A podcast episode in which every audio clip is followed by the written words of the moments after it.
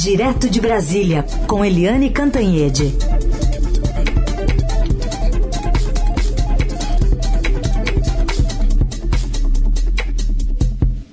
Oi, Eliane, bom dia. Oi, bom dia, Raíssen, Carolina, ouvintes. Bom dia, Eliane. Começar falando já com a manifestação aqui do, ainda, né, presidente do TSE, mas que está se despedindo, semana que vem assume Alexandre de Moraes, dando mais um recado na sua despedida sobre a importância da democracia, a importância de eleições limpas em outubro. Deixo a presidência deste tribunal com duas certezas inabaláveis. A primeira delas é a de que a democracia é condição de possibilidade para coexistirmos em paz. Tenho também a certeza inabalável que a democracia se verga, mas não se dobra, nem quebra com as fake news. Eliane, queria que você falasse um balanço aqui da atuação de Faquim e o desafio do que vem por aí. Pois é, né? Lá no TSE, no Tribunal Superior Eleitoral, é assim. Muda o ministro, mas continua a resistência. A resistência às fake news, a resistência aos ataques às urnas eletrônicas, a, a resistência aí a esses embates com o presidente Jair Bolsonaro. E o ministro Luiz Edson Fachin está saindo nesse mais esse discurso, né? Porque ele fez vários discursos a favor da democracia, a favor das instituições, a favor da paz, a favor da urna eletrônica, das eleições, sempre dizendo o eleito tomará posse. Né? E nesse último discurso ele diz isso, a democracia verga, mas não quebra com as fake news. As fake news são muito difíceis de combater, gente muito difíceis. A gente sabe como tem robôs montes, montes, milhares de robôs. Ah, o Facebook e o Twitter viraram uma zona de guerra em que quando eu publico qualquer coisa, se eu publicar assim, o dia está bonito, olha que sol lindo, vem aí um monte de gente, centenas de pessoas me xingando, sejam da extrema esquerda, sejam da extrema direita. É uma coisa horrorosa como o debate empobreceu, o debate está violento e isso leva à violência também para fora das palavras, né? Então, o Edson Fachin, ele tem mantido uma posição muito, muito bem é, forte, definida a favor do bem, da democracia, e agora ele passa a presidência do TSE para o Alexandre de Moraes, que tem também a mesma toada, o mesmo tom, os mesmos princípios, portanto, muda a presidência, mas não muda o TSE. Tanto o Faquin quanto Alexandre de Moraes e depois a ministra é, Rosa Weber todos eles vão na linha do é preciso democracia, é preciso respeitar os, os, resultados da eleição, é preciso parar com essa beligerância. Eleição não é guerra, gente. Eleição é uma escolha da sociedade brasileira. Como diz a Constituição, o poder emana do povo, para o povo, é respeitar a decisão do povo e parar com essa história de que vai ter fraude, vai ter fraude, vai ter fraude. O presidente Bolsonaro se elegeu durante 28 anos, os filhos dele se elegeram sucessivamente, todos eles com essas urnas eletrônicas presidente Jair Bolsonaro subiu a rampa do Palácio do Planalto em 2018 com essas urnas eletrônicas. Se tivesse fraude, ele não subiria, não é? A gente sabe é, que ele ganhou porque ele ganhou mesmo, né? Não foi fraude a favor dele. É, só falta ele dizer, olha, ganhei porque fraudei as eleições, fraudei as urnas e por isso eu estou aqui. Então, o Edson Fachin deu um, mais um recado poderoso é, e respeitável a favor do bem. Ainda falando do TSE, Eliane, ontem decisões importantes. Uma foi contra um pronunciamento do ministro Marcelo Queiroga e duas aí, dois pedidos do, das Forças Armadas atendidos. É, é, ontem o TSE estava danadinho, né? Porque ele proibiu o, o ministro Marcelo Queiroga, que é o ministro da Saúde, uma pasta sempre em evidência por causa, obviamente, da pandemia, e em má evidência, proibiu o Queiroga, obviamente, de fazer um pronunciamento. Por quê? Porque o Queiroga convocou Rede Nacional de Rádio e Televisão, aliás, ele já tinha convocado, depois cancelou na sexta-feira, né, e ia fazer ontem um pronunciamento que, segundo ele, era para defender a campanha de vacinação contra a poliomielite. A campanha é importante? Importantíssima, porque no ano passado a cobertura da vacinação para as crianças de poliomielite ficou abaixo de 70% e tem que ficar no mínimo perto de 90% em torno de 90%. poliomielite é uma doença gravíssima que da minha época de pequenininha eu ainda tenho resquícios assim bem distantes, mas de crianças que ficavam é, paraplégicas por causa da poliomielite. Então não dá para brincar com essas doenças todas. Né? Tem que tomar as vacinas e as pessoas, com as campanhas contra a vacina, com a pandemia, com essas coisas todas, foram descuidando é, da carteirinha de vacinação dos seus filhos. Então é importante isso sim. Só que o Queiroga não estava indo para fazer campanha da poliomielite. Na verdade, o pronunciamento dele embutia, embutia um jabuti, né? Jabutizava o pronunciamento com elogios ao governo federal na atuação à pandemia. Pelo amor de Deus, né? Usar pronunciamento público para elogiar uh, o governo do presidente Bolsonaro na pandemia. Isso é claramente é, ação eleitoral, eleitoreira.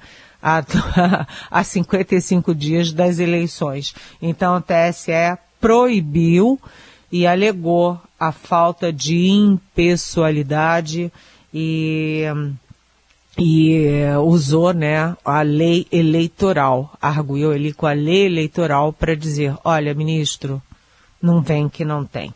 Né? De qualquer jeito, o TSS deu uma no cravo, deu outra na ferradura, porque para diminuir a tensão, o TSE acatou dois pedidos do Exército Brasileiro em relação às urnas eletrônicas, né? Ter acesso aos boletins das urnas, né? E, e acompanhar, né? Checar aí a efetividade da, do novo modelo de urna eletrônica. Então, o TSE, por que, que o TSE fez isso? Simplesmente para diminuir a tensão, para demonstrar é, uma certa boa vontade e reabrir a interlocução com as Forças Armadas, principalmente, particularmente com o Exército Brasileiro, depois que o TSE simplesmente vetou a presença do coronel Ricardo Santana, que, mesmo proibido pelo regimento interno do Exército, eh, divulgava fake news e ataques às urnas eletrônicas ao sistema eh, eleitoral brasileiro. Então, o, o TSE afastou esse coronel e o Exército disse que ele já estava mesmo com o pé fora. Ou seja, nessa, o TSE e o Exército coincidiram. Esse Ricardo Santana não serve para fiscalizar coisa nenhuma. E ele agora vai responder internamente na tropa as, sobre as ações dele. Eliane Cantanhede conosco aqui no Jornal Dourado. Tem até uma pergunta aqui da Beth Boguchual. Ela quer saber o que acontece ou não com o ministro da Saúde, Marcelo Queiroga. Ela acha que ele desapareceu dos palcos, mas eu estou vendo ele bem ativo, né? Até porque pleiteia, né, alguma coisa na eleição. Mas é, eu queria que você falasse um pouquinho também dessa nova varíola dos macacos que não deve ser mais chamada de macacos, né? Porque, enfim, tem uma orientação da OMS sobre isso. Mas também sobre a participação na eh, política mesmo do ministro da Saúde ainda, Eliane. Oi, Beth, bem-vinda, obrigada pela pergunta. Realmente, o Marcelo Queiroga, ele, que é muito falante, né, é muito, vamos dizer assim, é solícito é, aos pedidos e determinações do presidente Jair Bolsonaro, ele andou sumido depois que a imprensa descobriu que o filho dele, que não tem nada a ver com o Ministério da Saúde, vivia lá dentro e usava o Ministério da Saúde para fazer campanha para deputado lá uhum. nas, no, na, no estado deles, que é a Paraíba. Então, o Marcelo Queiroga deu uma sumida, assim, estratégica, e agora apareceu, né, querendo fazer esse pronunciamento que era uh, oficialmente sobre poliomielite, a campanha de vacinação da poliomielite, mas que embutia o jabuti de fazer campanha, na verdade, não contra a poliomielite, mas a favor do presidente Bolsonaro na pandemia.